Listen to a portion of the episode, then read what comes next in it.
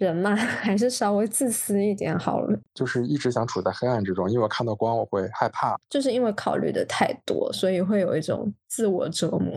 大家好，我叫宝林，我今年二十岁了。我做播客的时候十九岁。大家好，我叫大 A，我今年二十九岁。欢迎收听我们的一九二九。今天我们邀请到我很久之前在 Clubhouse 上面认识的一位朋友。Hello，我叫 Annie，我今年二十五岁。那今天这期其实我们想聊一聊 bipolar 这个话题，因为我和大 A 还有 Annie 他们认识也是因为 bipolar。本期其实我想前情提醒一下，就是我们在节目当中个人给出的意见都是由我们自己的角度出发，都是我们自己真实的感受，我们没有在扮演呃就是医生啊各种的角色，只是。我们自己给出我们自己觉得比较合理或者说比较舒服的一些解决方案吧。好，那第一个问题是从什么时候开始确诊有 bipolar？应该是十六岁还是十七岁的时候？我当时是从抑郁转的，转成了 bipolar。先说这么多，好，先大家再说。我没有去就医，其实。就是整个这个事情的发生到结束，然后我是没有就医的，自愈应该算是。嗯，那很不错哎，那安宁，我是五年前，就是。我一开始是不知道有 bipolar 这个东西的存在，直到有一天，我当时的室友应该是在看《奇葩说》还是什么之类的，反正一个脱口秀节目里面，其中有一个选手他讲到了这个 bipolar 的事情，然后我朋友看了以后感触很大，然后就给我看了，然后我那个时候才意识到，哦，这世界上有种东西叫做。嗯，bipolar，然后我就觉得说，哎，好像跟我的情况有点像，但是我当时就没有那么确信。是后来又去看了医生以后，那医生直接上来就问我，他说你是不是双向？他说我看你是双向，然后就这样被确诊。我当时是因为家里遭到变故嘛，然后我整个心情都很低落。嗯，我当时是就是确诊抑郁之后，我就有一直。不间断的去复查，然后去看心理医生，然后慢慢的告诉我，你可能一开始是误诊，或者说你是抑郁转成了 bipolar 这样。我自己的话，我抑郁其实也没有说真的被确诊，因为我一直是在国外，啊，当时就也很好笑，就是。我当时没有想过说这个东西需要去看医生，因为我自己成长的经历的话来说，就是我从初中，我从十三四岁或者更早十二三岁开始，其实我一直都是属于一个比较消极的一个状态。我的想法其实表面比较嘻嘻哈哈，但是平常其实自己的一些呃处事的一些想法都会比较的悲观。我就。没有把这个当做一回事，因为就是说白了也十几年了，就就是这么过来。我没有觉得说哦，我需要去看医生这个程度。也是当时那个朋友他跟我讲，他有在我们学校的 health center 看病，然后说医生给他开药，他会觉得说哦，这样可以控制他的一些比较负面的想法，就是他觉得说是有效的，然后我才会想去看医生。然后当时看医生也很好笑，我直接跑去跟医生说，我说我觉得有抑郁。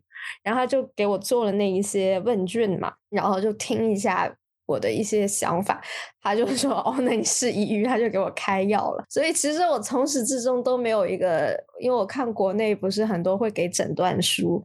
啊，什么轻度、中度、重度这种，我其实从来都没有一个非常书面的一个东西去诊断说我是什么病，然后有到什么程度、多严重这种，我从来都 没有，就是很神奇。就医生说，哦，我觉得你是 OK，我给你开药，就就这样，That's it。那你还是有吃药是吗？我现在没有再吃了，也是因为一个非常偶然的情况下，我那段时间没有在。就是坚持的吃药，然后后来我看医生的时候，我就说：“我说其实我这几个礼拜没有再吃药了。”他说：“那你有什么不适应或者怎么样吗？”我说：“没有。”他说：“哦，那既然你已经断了将近一个月，当时应该是三个星期吧。”他说：“那那你就不要再吃了。”所以也是非常意外的，我就又停药了。现在。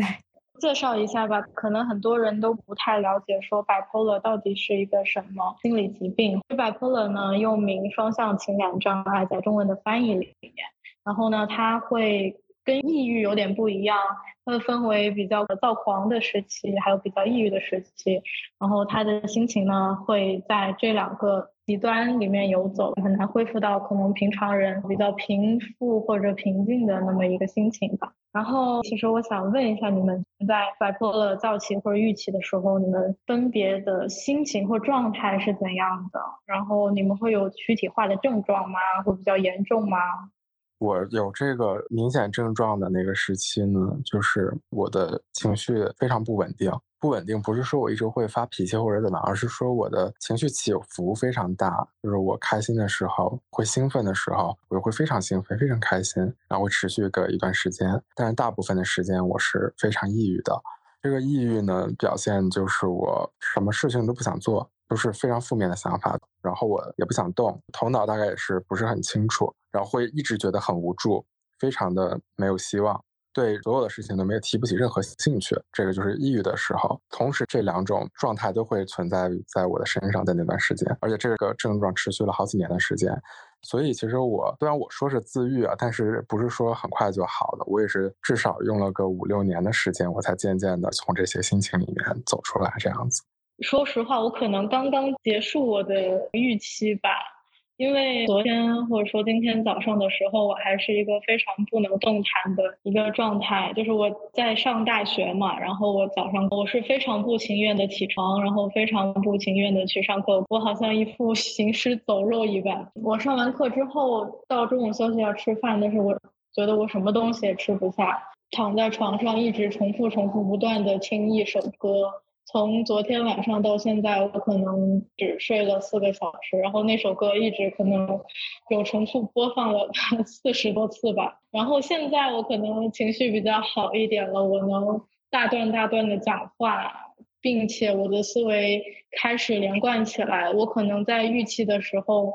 我不想见人，然后可能说话会很没有逻辑。疫情的时候有一段时期，基本上在那段时间没有怎么社交，说话就是连不成一个句子，一句话可能别人都听不明白你表达的意思是什么。我是慢慢的，我意识到这个问题，然后我出去交朋友，然后也有求助心理医生，慢慢的才把我的这个问题有所改善的。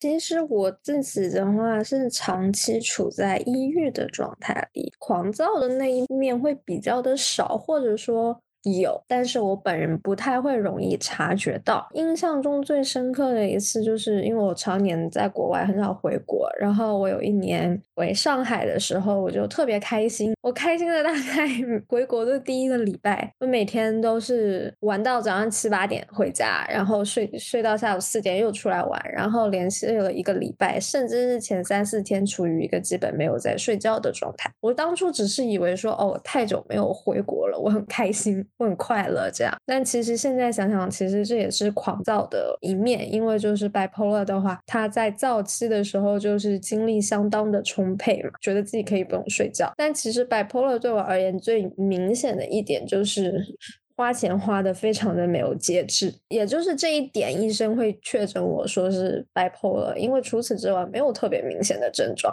我当时真的就是。就是 I like it, I want it, I got it。我什么都可以买，只要只要我信用卡刷得了，我就愿意去买。就是我觉得我配得上它。就比如说我现在去看一些奢侈品，我会觉得我我配吗？哦，我不配。我我的工资，我的收入，我不配买这个东西。但是在当时，真的就是两千刀美金的鞋子，就是我觉得我可以买，我觉得我配得上它，我就要它，死都要买。当时就是一直买，一直买。然后我觉得这个其实是我当时比较明显的一个症状，然后后来在意识到这一点之后，已经改善了很多。还有一个的症状的话是讲话会非常的快，口若悬河，并且语无伦次，就自己讲很嗨，然后就是抓着别人一直讲，一直讲，一直讲。我本来以为说那只是一个人比较兴奋的状态，后来我想想就是。好像普通人也没有到那么夸张的地步。就如果我处于一个比较亢奋的状态的话，就是可以一直讲东南西北各种扯，但是上下你仔细一听，可能又不太有那么多的逻辑，而且讲话的时候可能就会比较不分场合。但是自己讲又又很嗨，你就不会注意到说，哎，其实边上的人已经觉得你有点奇怪了。这样，这是我在狂躁期比较明显的几个症状。然后我平常是在抑郁期比较多，还有就是那种一天之间情绪转变会非常大。我也有跟你一样，就是一天情绪转换。我觉得我躁期的时候可以用现在网络比较流行的词语吧，叫做社交牛逼症。我可以在街上搭讪任何人，并且问他们要微信。要完微信的那段时间，可以跟他们无所不谈，聊得非常嗨，甚至可以给他们打语音电话这种程度。但是等我打完之后，我就在想，为什么要做这些事情？我当时觉得我自己非常蠢，非常丢脸。我觉得自己为什么要花这么多时间精力去浪费在这种事情身上，或者说我为什么要做这个事情？是不是我有问题？我就一直不停的在思考这个问题。我不知道你们有没有过这段经历。我记得我那个时候抑郁很严重的时候，我是可以连着一段时间什么事情都不做，心情低落到我没有办法去动我身体，我没有办法去看手机。我手机没电了，我就让它没电，我也不去充它。我手机响了，我也不会去看到底是发生了什么事，紧不紧急。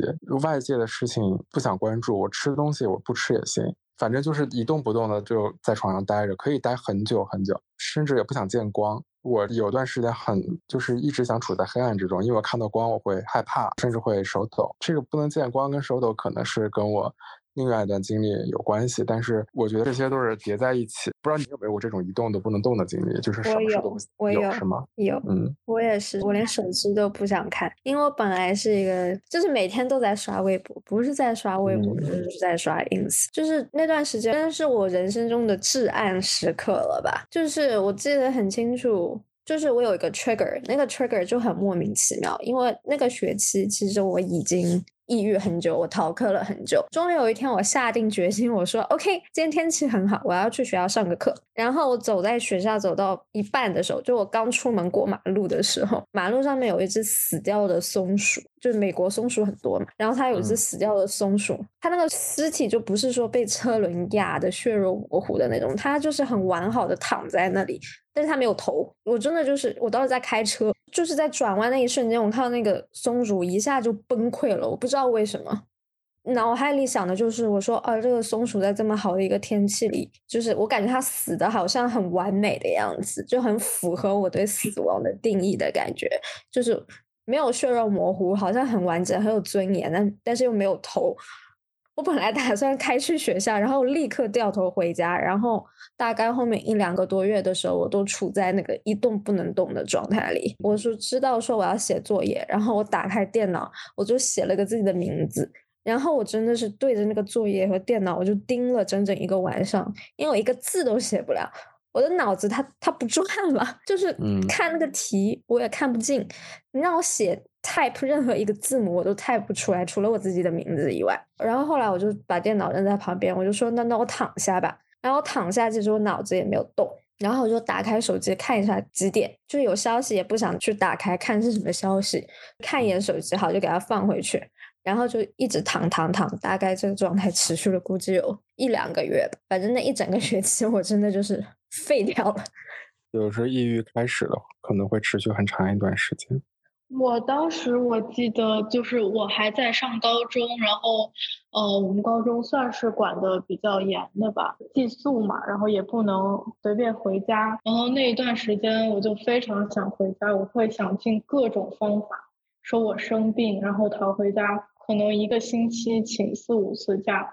我就会把自己说的非常严重，并且我觉得我那个时候说的时候是有伴有躯体化存在的。我当时非常，我胃非常的不好，就非常容易胃疼。但是在我摆脱了之前，我是完全没有胃病。那个时候，如果我强制被待在学校的话，我会坐在我的课桌上面，我一动不能动。我觉得只要我踏出我课桌这个范围，就有人会来伤害我。我没有力气踏出去，我觉得我踏出这个课桌，我就要倒下。我记得我当时可以从早上七点半到教室我能做到晚上八点，可能晚自习下课，大家都走了，我依旧还在那里坐着，可能中间去一两次厕所，就是仅此而已，一直没有办法离开那个座位。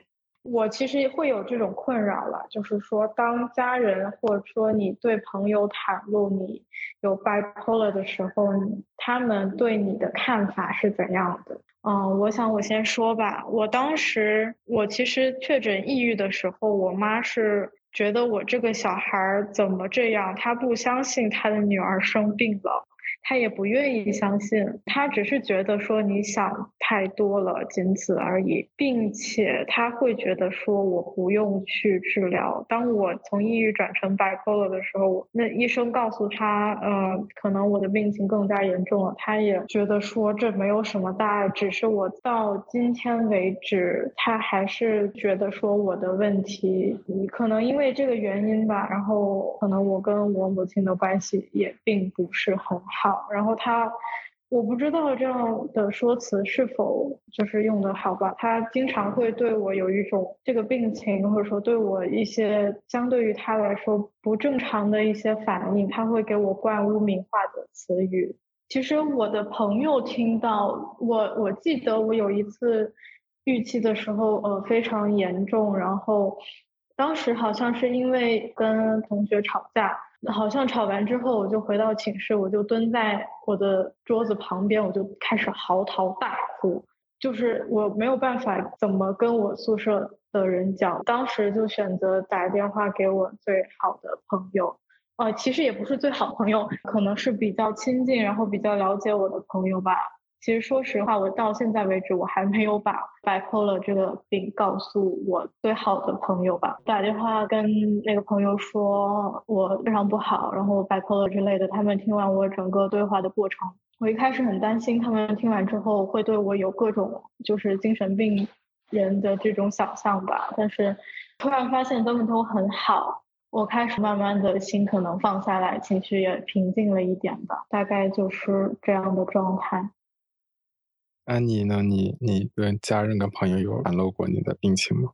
有啊，都知道，只要是熟的人，我都我愿意讲，是因为我愿意分享。我觉得说有病你就去治，我一般就是我说有病你就去看医生，就是有啥问题你就找医生，自己熬不一定能熬得过去。有的时候医生能帮你就是理清一下你的思路，这样。然后，呃，我的好朋友是要分，因为我的几位朋友呢，他们是属于他们比较 focus on 他们自己，其他人的事情就是听过算过，他不会很怎么样，就不会说特别关心你，不会说因为你生病了我就特别怎么怎么怎么样，就是确实是很好的朋友，但是他们的个性就是这样，不会因为说我听说你得病了，我就对你有 judge 你，或者说给你一些评论什么，他们不会，他们就是。他们也不会说要了解一下这个病，他们就是听过哦，知道了解。然后其他的一些朋友的话呢，可能也是多少是跟我一样，就是家里和。长辈父母的关系不是很和谐，所以大家多少也是心里可能就是会有一定程度的一些小问题。然后这样的话，我们就会比较 relate 一点。我们更多的是有一种 girls help girls 的感觉，大家永远都是在互相鼓励对方，说哦，你要啊，你要坚持下去，怎么怎么样。就跟这种朋友的话，就是大家都愿意分享，所以就还好。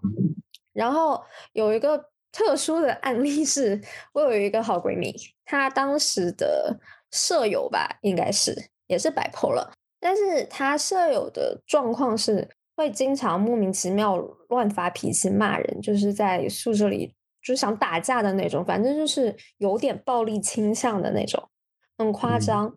呃，应该是他先认识的那个 bipolar 的室友，然后才知道有 bipolar 这件事情，所以是有先后顺序。所以我跟他讲的时候，他就是说：“哦，我我室友有 bipolar，我觉得还好。”但是呢，有一天他室友发作的时候，就是莫名其妙抓狂的时候，他就跑过来跟我讲：“哎，我那个室友又发神经病了，好吓人啊！”他叫他去医院，他又不去，blah blah。所以我觉得可能有一部分程度也是看你 bipolar 的这个。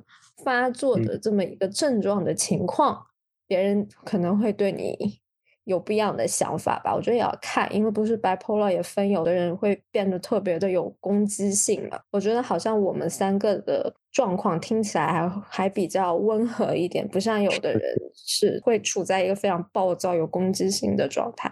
我觉得对于这样的一个表现的症状的人的话，可能大家会不会对于 bipolar 会更害怕一点？其实我好像会有很 aggressive 的状态。记得我当时躁狂的时候，我去 date 男生，然后我在那个 date 上面，我就非常的类似于口若悬河，并且非常的 aggressive。就是可能去 judge 他，或者说去 judge 我身边的人。两个小时的饭局下来，可能一直都处在于非常具有攻击性的状态。当然，我对面的男生可能人比较好，还是说被吓到了，不敢有过多的，就是对我的评价吧。当时还算是比较和谐，所以我觉得我当时比较正常。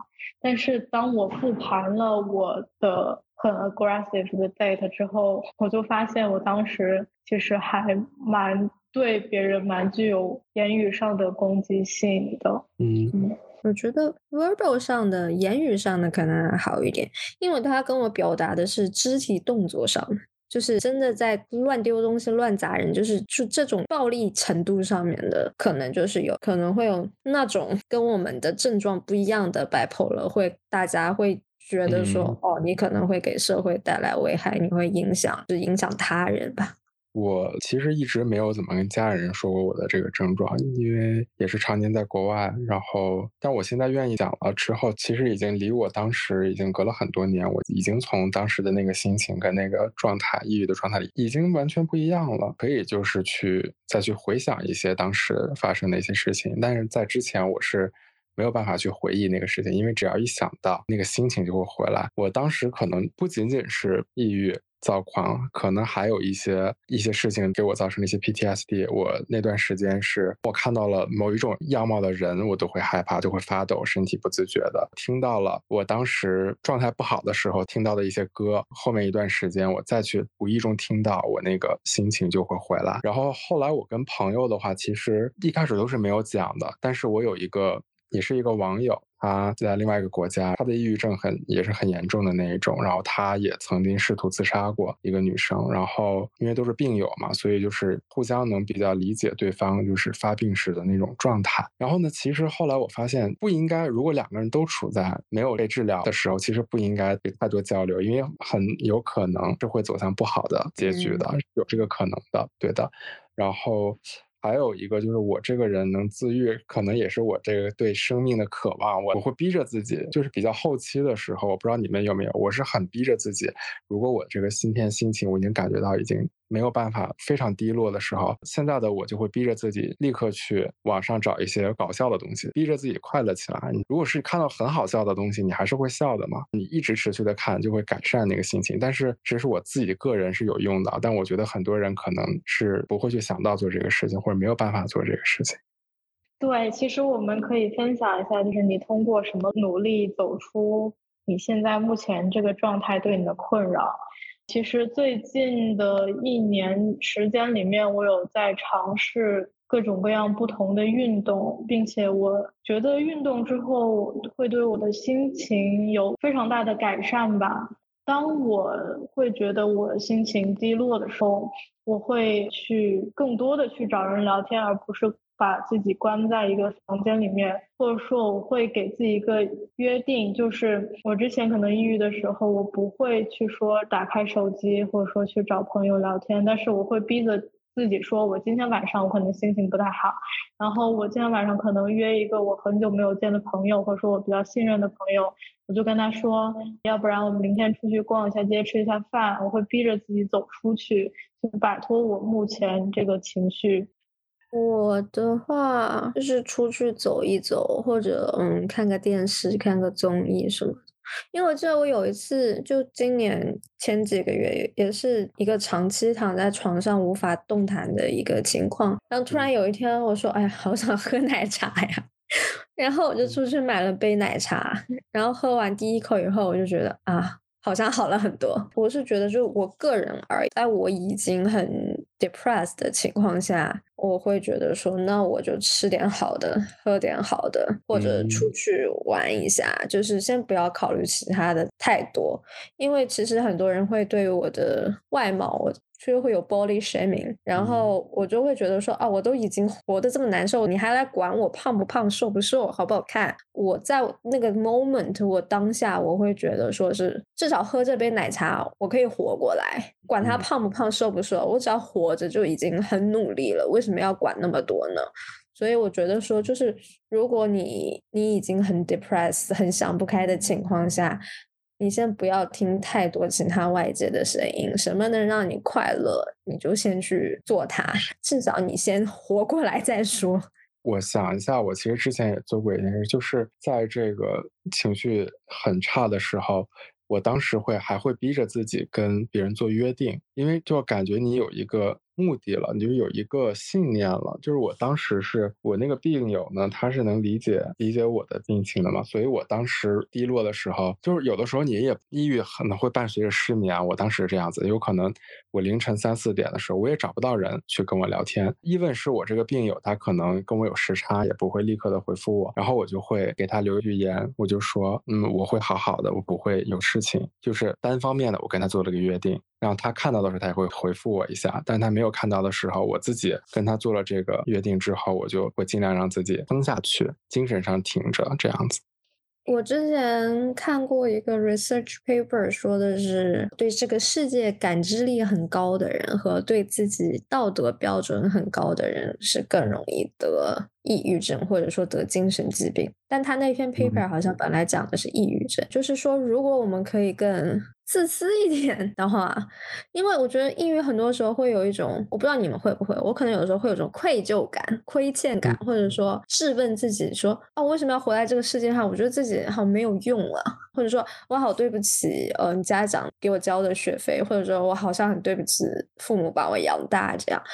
然后后来，我最近想开了一点，就是觉得说人嘛，还是稍微自私一点好了，就是不要想说什么为什么啊，对不对得起啊什么这种。我觉得就是先把我自己的生活过好，我才能去谈什么对不对得起这种事情呀。就是不要想那么多，因为我之前就是我一直在抑郁的时候，每天都在想，我说天呐，我为什么要活在这个世上浪费我爸妈的钱？我为什么要就这么活在这个世界上？感觉自己好像什么事情也干不了，然后也没什么成就，呃，要啥啥没有这么一个状态。然后想跟世界抗衡的，又是觉得说，为什么大家要给那么多 rules？我为什么就是不能只做自己呢？为什么一定要把这种孝顺或者说报答父母这种东西，为什么一定要强压在我头上呢？为什么一定要去做父母要求我们去做的事情呢？我觉得很多。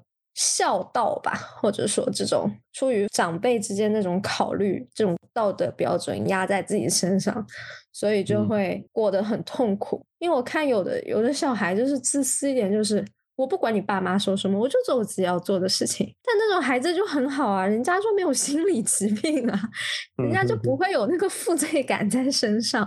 就是相反，是我们这种会考虑到一些道德标准，或者说一些世俗标准的人，反而会就是因为考虑的太多，所以会有一种自我折磨。刚刚快速的思考了一下，我觉得也好像是跟家庭的规训有关吧。我以前小时候，我家里对我情感上可能没有这么大的支持，但是他对我一些学习上、思想道德之类的方面，他会对我有非常大的压力或者说标准吧。他们会。想要求你所有时间你都是完美的，你得孝顺，然后你得懂很多道理，你学习得好，你不能惹事情，你得听话，你要满足所有的标准，我可能才。会给你爱，或者说给你关心之类的。当时我就觉得，嗯，我得到父母的爱可能是有条件的，我必须二十四小时做完美的小孩儿，或者说做我父母眼中完美的小孩儿才可以。可能这种思想下，就是以前我被规训的，说我不能以一种不完美的姿态，我觉得不完美，或者说他人的标准下觉得我不完美的姿态出现，我会觉得做。错事情是一个对我来说很严重的问题。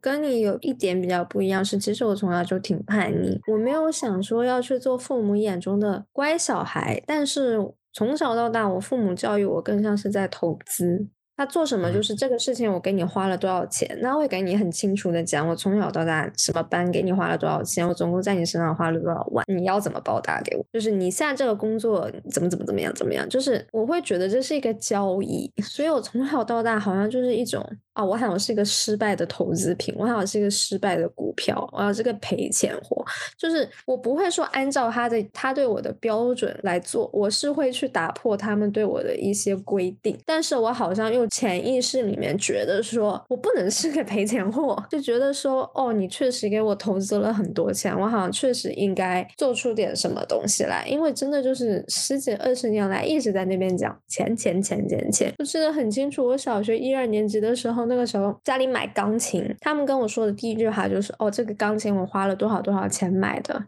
你长大了以后要给我还回来，就是对一个当时应该只有五六岁的我说了一个这个话，我真的惊呆了。这句话真的，我到现在都记得。就是我觉得我是一个被金钱衡量着这么长大的，所以我长大了好像就会。而且包括我父母是从来不会表扬我的，他们永远说你做的不够好。然后或者说我举个例子，我考 SAT 嘛，我一开始 SAT 成绩也不好，是后面家长帮我报了补习班，我才补上去的。真的就是哦，那也是我第一次觉得自己抑郁，因为那一个暑假，高中嘛，美国高中三个月，三个月我每天都在刷题，我把十年的 SAT 的题刷了三遍。我每天早上起来哭着刷题，哭着吃饭，下午再哭着刷题。那是我第一次意识到自己不正常，因为没有人会从早哭到晚，看碗白米饭都哭了。那是我第一次意识到不正常，但是我也很感谢那三个月。后来我 ACT 突飞猛进，考上了所有人说我考不上的大学。当时，但是后来我的父母会骂我说：“那是你考上的吗？”我说：“啊，那不是我考上的吗？是你给我买进去的吗？难道？”他说：“哦，不是我给你报那么多补习班，你觉得你能考上吗？就是所有的功劳都是他们的，你自己的努力他们是看不到的。就是。”啊，如果不是我把你送到美国来，你会有自己这样的生活吗？如果不是我给你报补习班，你觉得你能考到这个分数吗？永远会这么讲，所以你会想得到他们的认可，或者说至少出于一种可能是自负吧，会觉得说我不能让别人觉得我是一只赔钱的股票。所以当时我对自己的要求还挺严格的。我大一大二对自己的要求是我希望我三年之内大学能毕业。我也是在当时我真的是暑假寒假一直在上课，其实按照当时的进度是赶得上的，但是直到后面。我抑郁症爆发，浪费了好几个学期以后，我才发现哦，我赶不上了，然后我才不得不去换我后面的计划。我觉得很多心理问题可能多少会跟自己的家庭背景有很大的关系。其实你的原生家庭也会多多少少对你的这个病情造成了很大的影响。我听下来是这种感觉，给你很多压力。嗯，经常会听到一句。什么爱能治愈一切之类的，但是好像我问了身边可能有心理疾病的人，他们并不会这么想。所以我想问一个问题，就是 bipolar 之后对于亲密关系的理解，或者说对于爱的理解是怎样的？我之前会一直觉得我摆脱了是我自己想太多，因为我家里人也一直给我灌输这种思想，所以我一直想非常努力的去改变自己的想法，改变自己的心态。我现在是在离我离家非常远的一个地方上大学，我当时嗯报这个大学的心态也是我想远离我的家庭。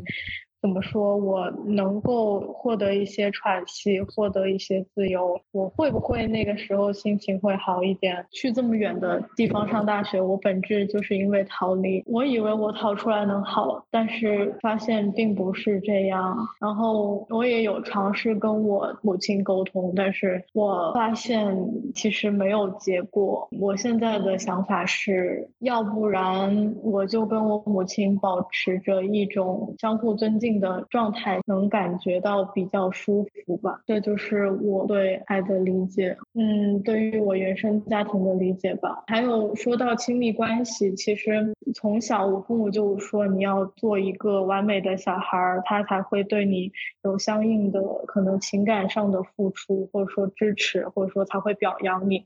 所以我现在对于亲密关系。的想法是，其实我不太相信，就是陌生人之间也能产生爱情。我更多的是相信，嗯，你是可能说的比较悲观一点吧，可能你得完成某一个标准，你才配得到爱，或者说你才配得到亲密关系。所以我目前这个状态下，我觉得我自己是不太能驾驭一份亲密关系的。跟你差不多，我也是为了离开原生家庭，我直接出国。然后这是已经是我第二次了，我又换了个地方，对，还是为了逃离原生家庭。但是我跟你不一样的情况是，我是原生家庭是我的 trigger，我只要离开我的原生家庭，我其实过得还可以，我会比较稳定一点。但是如果只要我一回到家里的话，我会变得非常的暴躁和易怒，就是我对所有人其实脾气都很好，但是只要我一回到家。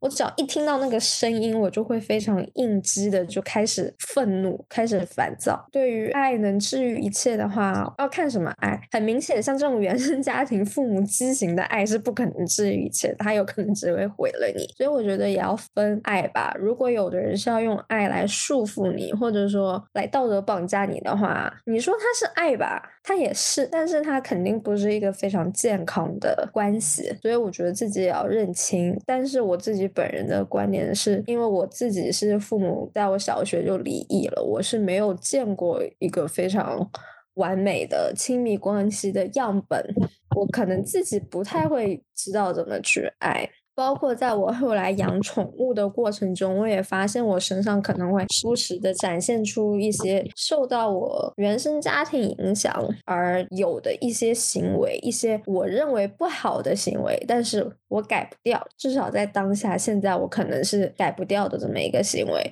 所以，我其实对亲密关系，我并没有自信说我可以做到一个很好的去爱别人的这么一个状态。对于爱的话，我的理解就是可能在当。下我说我爱你，我这辈子想跟你在一起，可能在当下这个瞬间是真实的，但是爱可能也是会消失的。就是我不觉得有人可以永远跟另外一个人永远在一起，永远爱着对方，可能会有，但是我不认为大多数人能做到。我觉得爱是会消逝的，就是你只要去珍惜那一个瞬间爱着的瞬间就好了。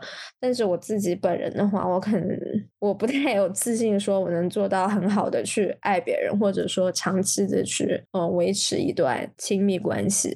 最后，我想就是替大家吧，替那些可能。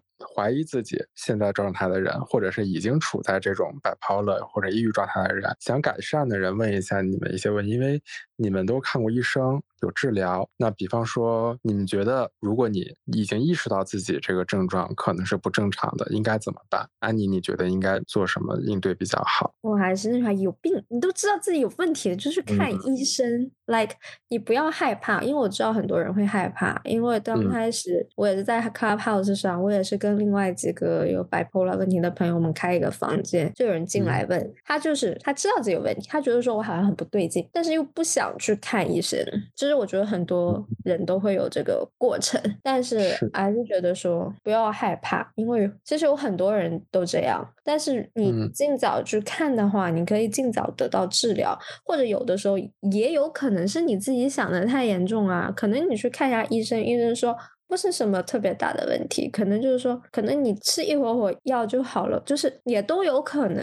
就是因为我们自己不是专业的，我们自己在网上去找再多测试题，去看再多案例，我们也不是专业的，我们为何不请医生帮忙鉴定一下？然后就是，如果吃药能够让你好转，能够抑制你的心情，让它不那么坏的话，就是何乐而不为呢？如果你在犹豫要不要看医生的话，就说明你还是想要。活下去嘛，那就尽早去呗。你觉得药物的改善大吗，安妮？就我觉得这是要看个人，因为我自己的话一开始是有用，但是我也说了，我自己我个人的案例的话是，我是因为特定的一些契机我才会发作，嗯，所以只要我离开了那个环境，其实我的状态我是可以自我调整。我只是在某一个特定的环境下，比如在我的原生家庭里，我没有办法控制我自己的情绪，所以我觉得这个也是一个参考的因素。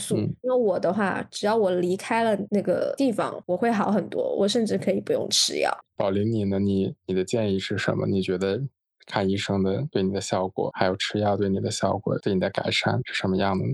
我觉得还是要好好听医生的话，好好的吃药吧。我之前有尝试过，就自己擅自停药一段时间，其实反作用会更大，它会让你的情绪更加不稳定。我觉得还是好好听医生的话，毕竟他们会比你更专业。就是药物治疗对你当时的状况也是有改善的，在你服药期间，是吧？是的，我觉得改善非常大，因为我大概陆陆续续有吃了一年多左右，我觉得对我的情绪平复也非常大。然后我现在也进入下一个疗程吧，就是如果我当下的状态还是 OK 的情况下，我是不用去吃的，就是可能等到我状态非常不好的时候，我才需要药物来控制我的情绪。我现在通过一年多的治疗之后，我能现在慢慢的自己稳定我自己了。反正我是希望大家就能主动也好，被动也好，能寻求帮助，然后或者是去得到治疗，因为早一天摆脱这个状态，你早一天能回归正常的生活。其实。也不要排斥去看心理医生，因为我不知道国内怎么样。因为国外它不是分 therapist 和 psychiatrist 嘛，就是给你开药的和给你看心理辅导的是两个完全不同的医生。然后我是觉得说，也不要拒绝去看心理辅导咨询的医生，就是很多人可能会觉得对那个。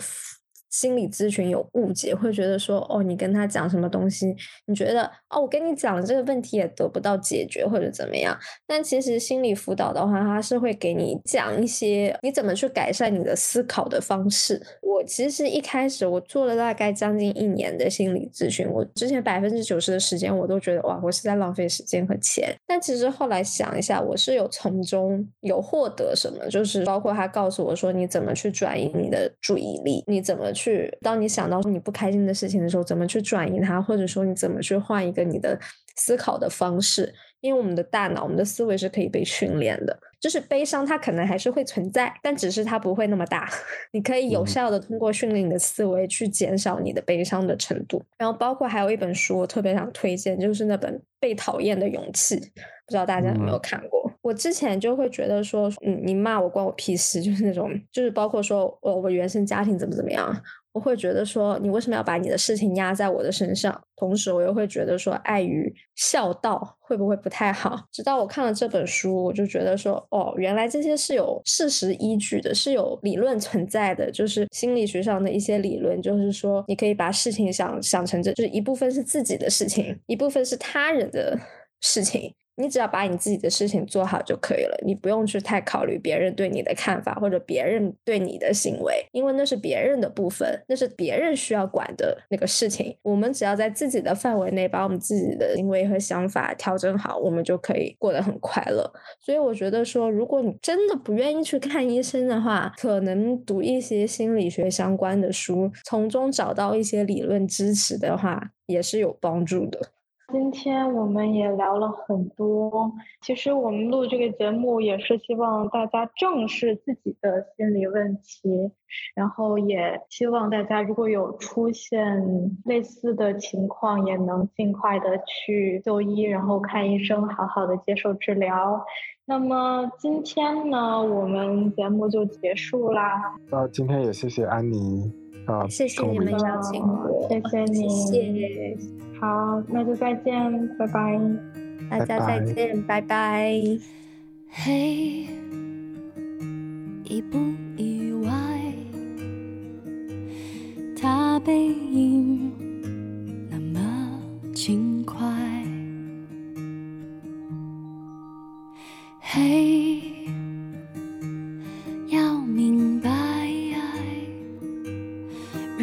未来就会离开。世上唯一不变，是人都善变。路过人间，爱都有期限，天可怜见，心碎在所难免。以为痛过几回，多了些修炼。路过人间，就懂得放。说来惭愧，人只要有机会就有沦陷。